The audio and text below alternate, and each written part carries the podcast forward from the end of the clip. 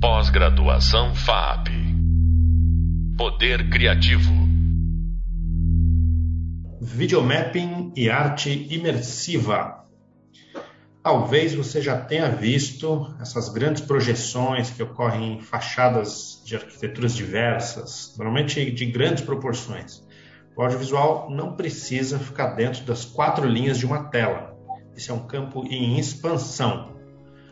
Olá, eu sou o André Deac e comigo hoje está Giandre Tomazoni, do coletivo Bijari. Ele é um dos integrantes fundadores do grupo, desenvolve projetos de artes visuais em diferentes campos, como cenografia, arte, design, animação e todas as misturas, intersecções desses meios entre si, o espaço urbano. Sempre na busca pela criação de linguagens críticas e poéticas Fala, Geandre, tudo bem aí? Salve, salve, André, tudo bem? Legal estar aqui contigo. Obrigado Beleza. pelo tempo aí. Me conta um pouco de você, como é que você se apresenta, se introduz aí. Bom, eu sou um artista visual, é, gosto de trabalhar com, com, a criação digital e a, e a ponte entre o digital e o analógico. A minha origem é o desenho, eu estudei, tenho, sou formado em arquitetura pela FAAP, mas eu sempre pesquisei a linguagem visual, a linguagem da, do desenho aplicado em diversos campos das artes visuais. Gostava de fazer posters, stencils, é, sempre gostei de levar esse trabalho para a rua. E no começo, quando eu comecei a estudar isso, foi que eu conheci o restante dos meus amigos, que hoje são integrantes desse grupo, que é o Coletivo Bijari estudando arte e arquitetura e começando a produzir de forma independente alguns conteúdos e levando isso para a cidade. Foi desse encontro que surgiu a, a necessidade de ter um estúdio, que a gente tem até hoje. Aproveita e conta aí então como é que começou o, o estúdio, como é que é a história do nome aí do Bijari. Então, essa história começa 90 na década de 90, faz um bocado de tempo é, meio que na, entrando na faculdade, no início da faculdade, eu, eu e na FAPES, outros caras na FAO e outros de autodidatas, a gente se encontrou para alugar um estúdio. Estava todo mundo desenvolvendo suas pesquisas, né? entre trabalhos de faculdade, já alguns trabalhos tentando fazer algum é, cenografias, design gráfico, tentando, é, todo mundo começou a ter o que tinha de comum nesse grupo era a necessidade de ter um espaço para trabalhar. E aí foi meio que essa junção entre amigos, assim, né? Um amigo para alugar uma casa, né? A gente não ganhava dinheiro para alugar uma casa, ter um estúdio. E aí a, a jogada a gente, a solução que a gente teve foi juntar um grupo grande. Então a gente conseguiu juntar 10 pessoas para ratear um aluguel, que era foi o que deu o jogo pra gente na época. Isso era 96. Já segundo estúdio, que é, sei lá, tinha um primeiro pequeno, uma dupla, depois um outro tinha um trio. Daí a gente viu que juntando 10 a gente pegava uma casa melhor e essa casa aconteceu na Rua Bijari, no Butantã. É, ali a gente começou, a, depois de um tempo, a se agenciar, né, trabalhar juntos, as duplas foram se alternando, os trios, foi se formando naturalmente um grupo, né, o, o que era um espaço coletivo de muitos indivíduos separados, é, começou a se tornar de fato um espaço é, coletivo mesmo, um grupo se formar, né, não eram só indivíduos reunidos num determinado trabalho que a gente fez de cenografia, na época, numa, numa exposição do Flávio Império, que era um cara muito inspirador, uma referência comum do grupo, arquiteto, artista plástico e, e cenógrafo, né? A gente estava, eu, eu, fazia estágio na Fundação Flávio Império e tal, já tava, a gente já estava, aquilo acabou contaminando, contagiando o grupo, assim, as, as referências que a gente trocava, né? E esse universo de intersecções entre mídias que ele fazia era bastante encantador para a gente surgiu a chance de a gente fazer um projeto coletivo de cenografia para uma do SESC Pompeia, para a exposição sobre o Flávio Império. E aquilo foi uma experiência tão legal para a gente, teve um impacto eh, visual importante, foi importante dentro da exposição, gente levantou um dinheiro tal, e aquilo deu vontade de a gente se assumir como grupo mesmo. Falar, pô, eu acho que isso que a gente vem fazendo informalmente podia ser feito agora bem intencionalmente. E aí surgiu o nome de adotar o nome da rua, Bijari, é, que, bom, como eu falei, a gente já tinha essa influência do Flávio Império, naquele ambiente dele, os trabalhos com os tropicalistas, tinha uma influência que é, os contemporâneos dele que passavam pelo Hélio Itzica, a Tropicália. E aí o nosso grupo sempre se identificou com isso, com a busca de uma identidade de uma arte brasileira e que era paulistana, né, sobretudo, e brasileira, que era um pouco uma contracorrente da nossa geração na época ali. Todo mundo fazia estúdios de web design, design productions, era uma coisa da época assim, usar uns anglicismos e tal. A gente, nesse contexto, decide assumir o nome da rua, que é um nome indígena, tupi, que fala da casca de uma árvore, a casca que se solta é a pele que se renova. E a gente adotou isso como fábrica da Bijari na época. Era a fábrica de arte da Bijari. Também tinha uma influência da arte pop, Andy Warhol e tal, que a gente amava, só que a gente trouxe ela para o contexto brasileiro e virou a, a, fábrica da Bijari e posteriormente virou só Bijari mesmo. E esse é o, é o começo do nosso grupo. História ótima, cara. E engraçado porque já conecta com a cidade, né? De um jeito forte, é. né? Já, Exato, já... eu acho que esse é um comum desse grupo, porque todo, é, a imensa maioria dele, apesar do campo de pesquisa ser variado, que um, um dos comuns é arquitetura e urbanismo. É, tem poucos arquitetos que edificam no grupo, mas o contexto crítico né, do pensamento urbanístico é, uma, é um dos comuns que, que nos reúne. Né? A gente tinha o ateliê como base, mas a gente sempre gostou de estar na rua. E foi assim que a gente começou com as intervenções era até uma coisa intuitiva, assim, de levar o trabalho e fazer acontecer ele na rua. Tinha um encantamento de olhar para os informais, para as inteligências e as linguagens formadas nos ambientes do, dos camelôs. A gente eram vários comuns que surgiam, né? Os shows que rolavam na rua, o movimento de arte urbana, de artes visuais urbana, a colagem de grafites. Então a nossa a rua é a urbe, era um, uma, um dos temas e, e práticas, vamos dizer assim, comuns do, do, grupo. Agora, o vídeo veio depois, né? Vocês começaram com outros tipos de, de intervenções, assim. Sim, é super analógico mesmo, né? Cartaz, stencil, é, outras coisas, né? A gente fazia intervenção com fita zebrada, se apropriando dos códigos urbanos, né? Pegava a fita que a CT usava para demarcação e criava espécies de penetráveis ou de percursos com as fitas. É, a gente criava intervenções lá fora com, com, com, tinta, né, com lona preta, soltando galinhas. A, e a, a pesquisa de Soltando galinha? Conta seis. Soltando galinha. É, tem outro trabalho que a gente chama que é a galinha, que a, a gente chamava. É, era um elemento relacional. A intervenção consistia em levar uma galinha para dois espaços e, e registrar as reações. Era a partir da galinha, que era um, objeto, era um animal surpresa na código urbano, isso revela comportamentos a partir da surpresa, né? As pessoas estão não sabem como lidar com aquilo, então eles trazem comportamentos espontâneos ou de espanto. E esses comportamentos carregavam um monte de informações. Depois é, a gente posso passar o link para você sobre esse trabalho. A gente soltava, soltou ela no Largo da Batata e depois no, em frente ao shopping Iguatemi e onde ela foi presa pela segurança. A gente não pôde ficar lá.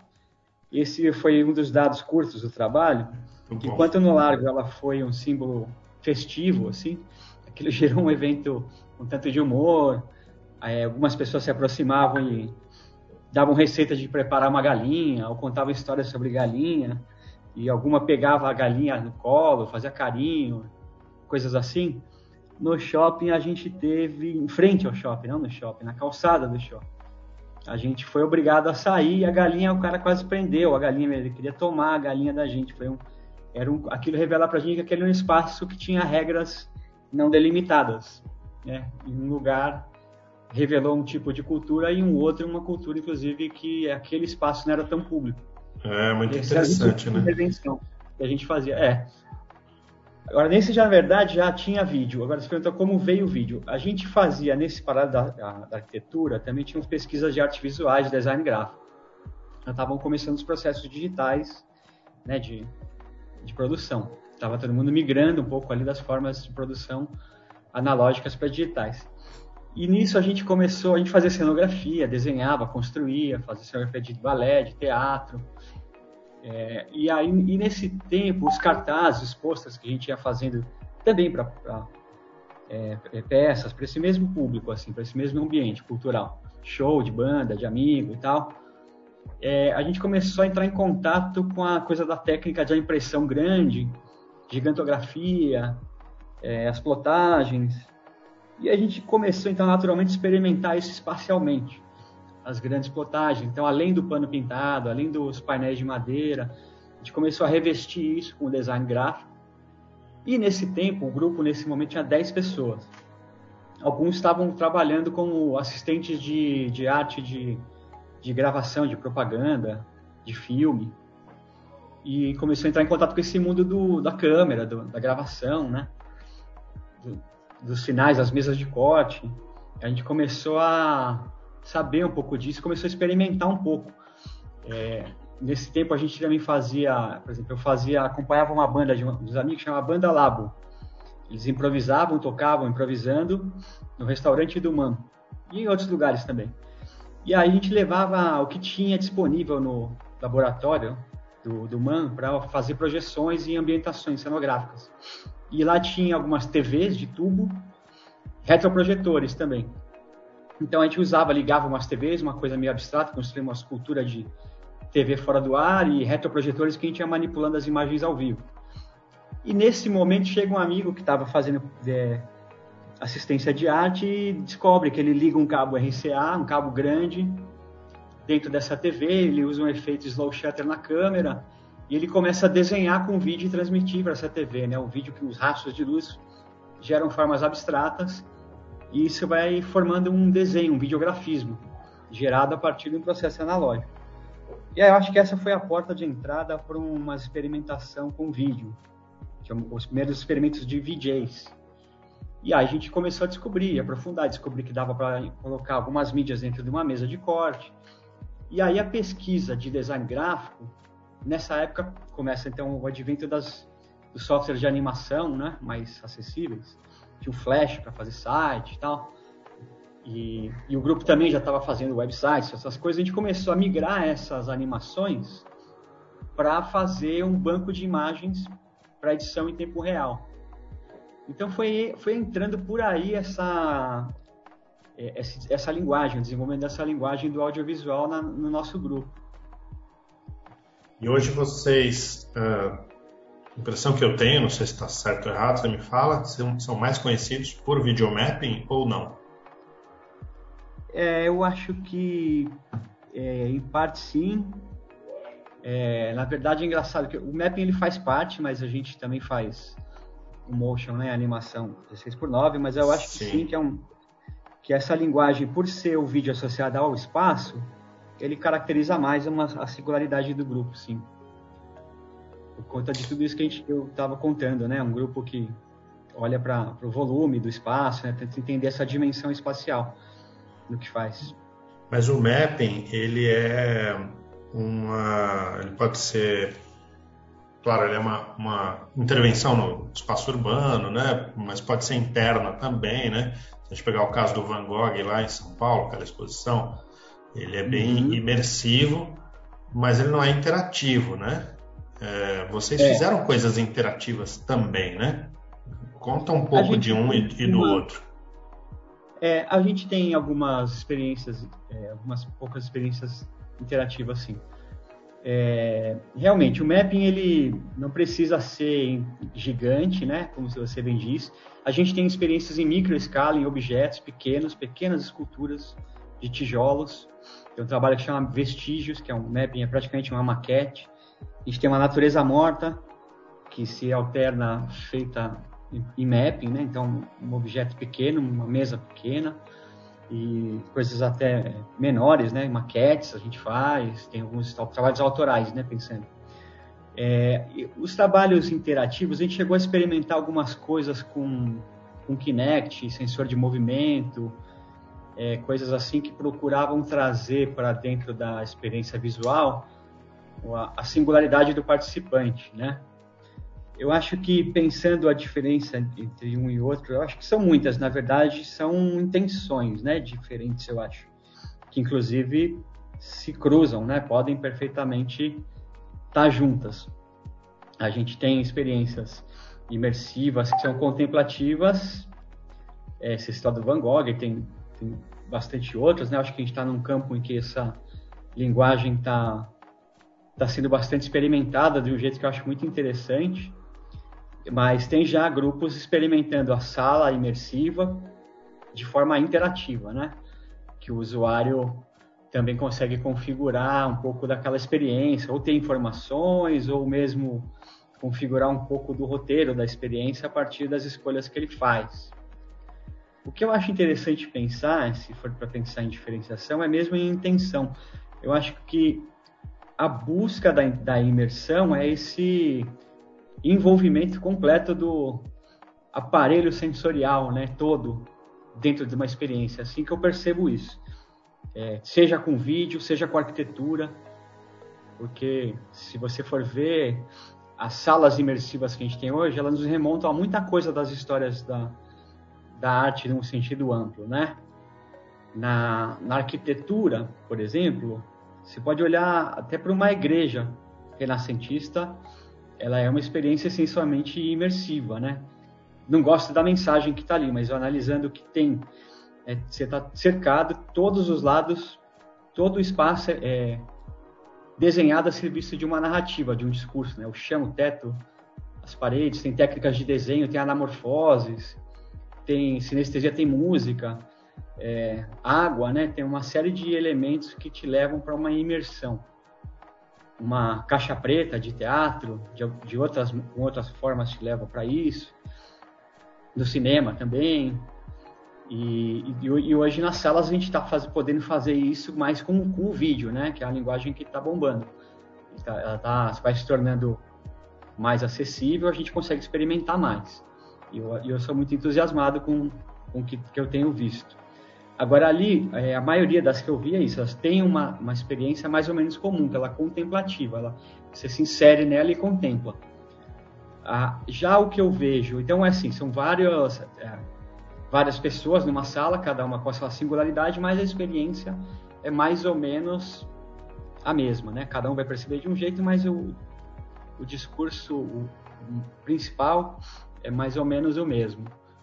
A busca ali era é a imersão mesmo, não era a singularidade da, de transformar. Já na interativa, eu percebo que a busca é tentar trazer que cada pessoa altere e transforme o trabalho, né? não é só um contemplar, mas que eu possa, né, que cada indivíduo consiga imprimir sua singularidade na experiência.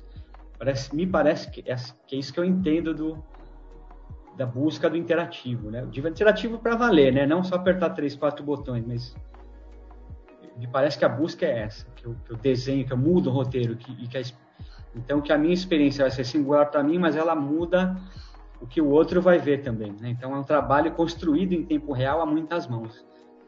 Então é, é outro caminho. Eu acho que eles podem, eu, eu vejo eles se cruzando perfeitamente. Eu não vejo até como como opostos. É uma questão de intenção. Na, você contou que tem visto coisas aí. Eu acho que vocês fazem um trabalho que é muito de ponta, muito legal mesmo. O que, que você tem visto aí nessas pesquisas que você acha que é legal? Coisas que vocês fizeram ou que você viu de outros, outros grupos coletivos, artistas aí?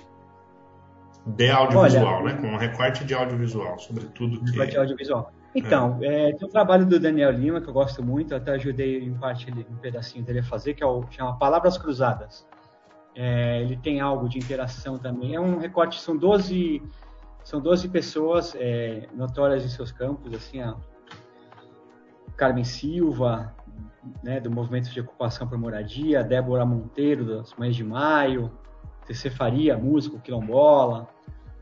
É, o Palavras Cruzadas, ele é uma, um dodecaedro, uma arena onde tem essa projeção em que esses 12, essas 12 pessoas elas aparecem projetadas em tamanho real, numa, numa, formando uma espécie de arena, né? Você entra na arena, ela é imersiva e você se depara com cada um desses projetados num, num voal cinza escuro, uma caixa preta também.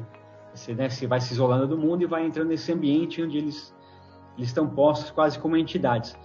Quando você se posiciona em frente a eles, um sensor aciona e ele sai de um modo de repouso e ele começa a falar com você. Ele tem uma direção, ele fala olhando no olho, e esse ponto onde você aciona ele mais ou menos encara, ele gera essa situação do frente a frente, né, do, um olho no olho. E aí ele dá um depoimento sobre a história e sobre a causa e a, e a militância pela qual ele luta.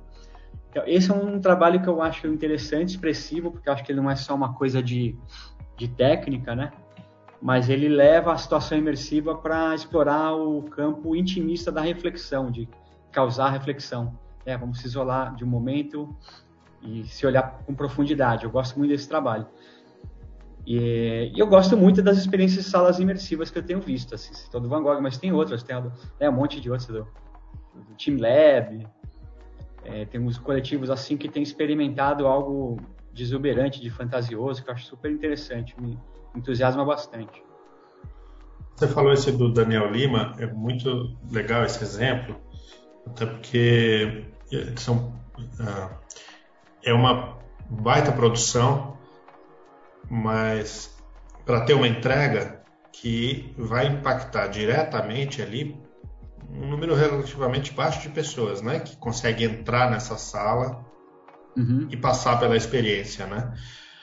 Você acha que o eu vejo isso nos Estados Unidos assim mais do que no Brasil, tipo esse vamos, vamos chamar, vai grosso modo de custo-benefício do patrocinador, né? Uhum. Porque o cara se é uma marca vai querer um impacto para a maior quantidade de pessoas possíveis, né?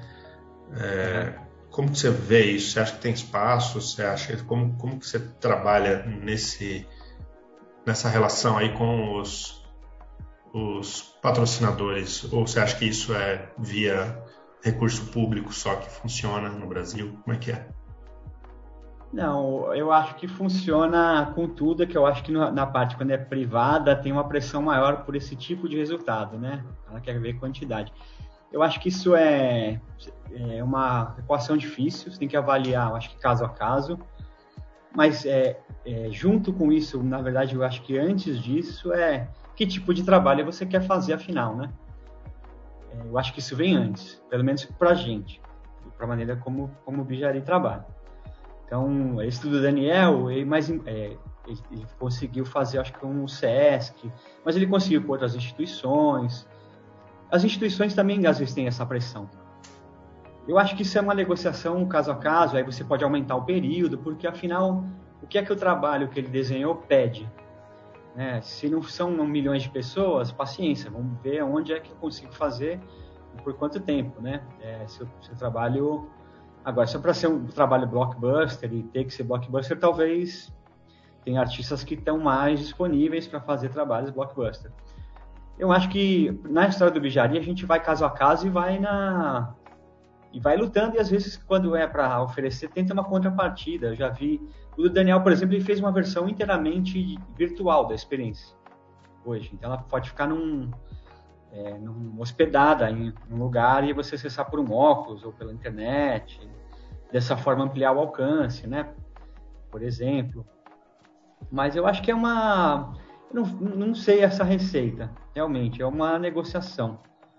É, eu acho que tem campo para tudo. Tem que ter. E, e agora, para o artista, para o cara que está pensando, é o que meu trabalho exige, né? o que, que meu trabalho demanda. Acho que essa é a primeira pergunta. Sensacional.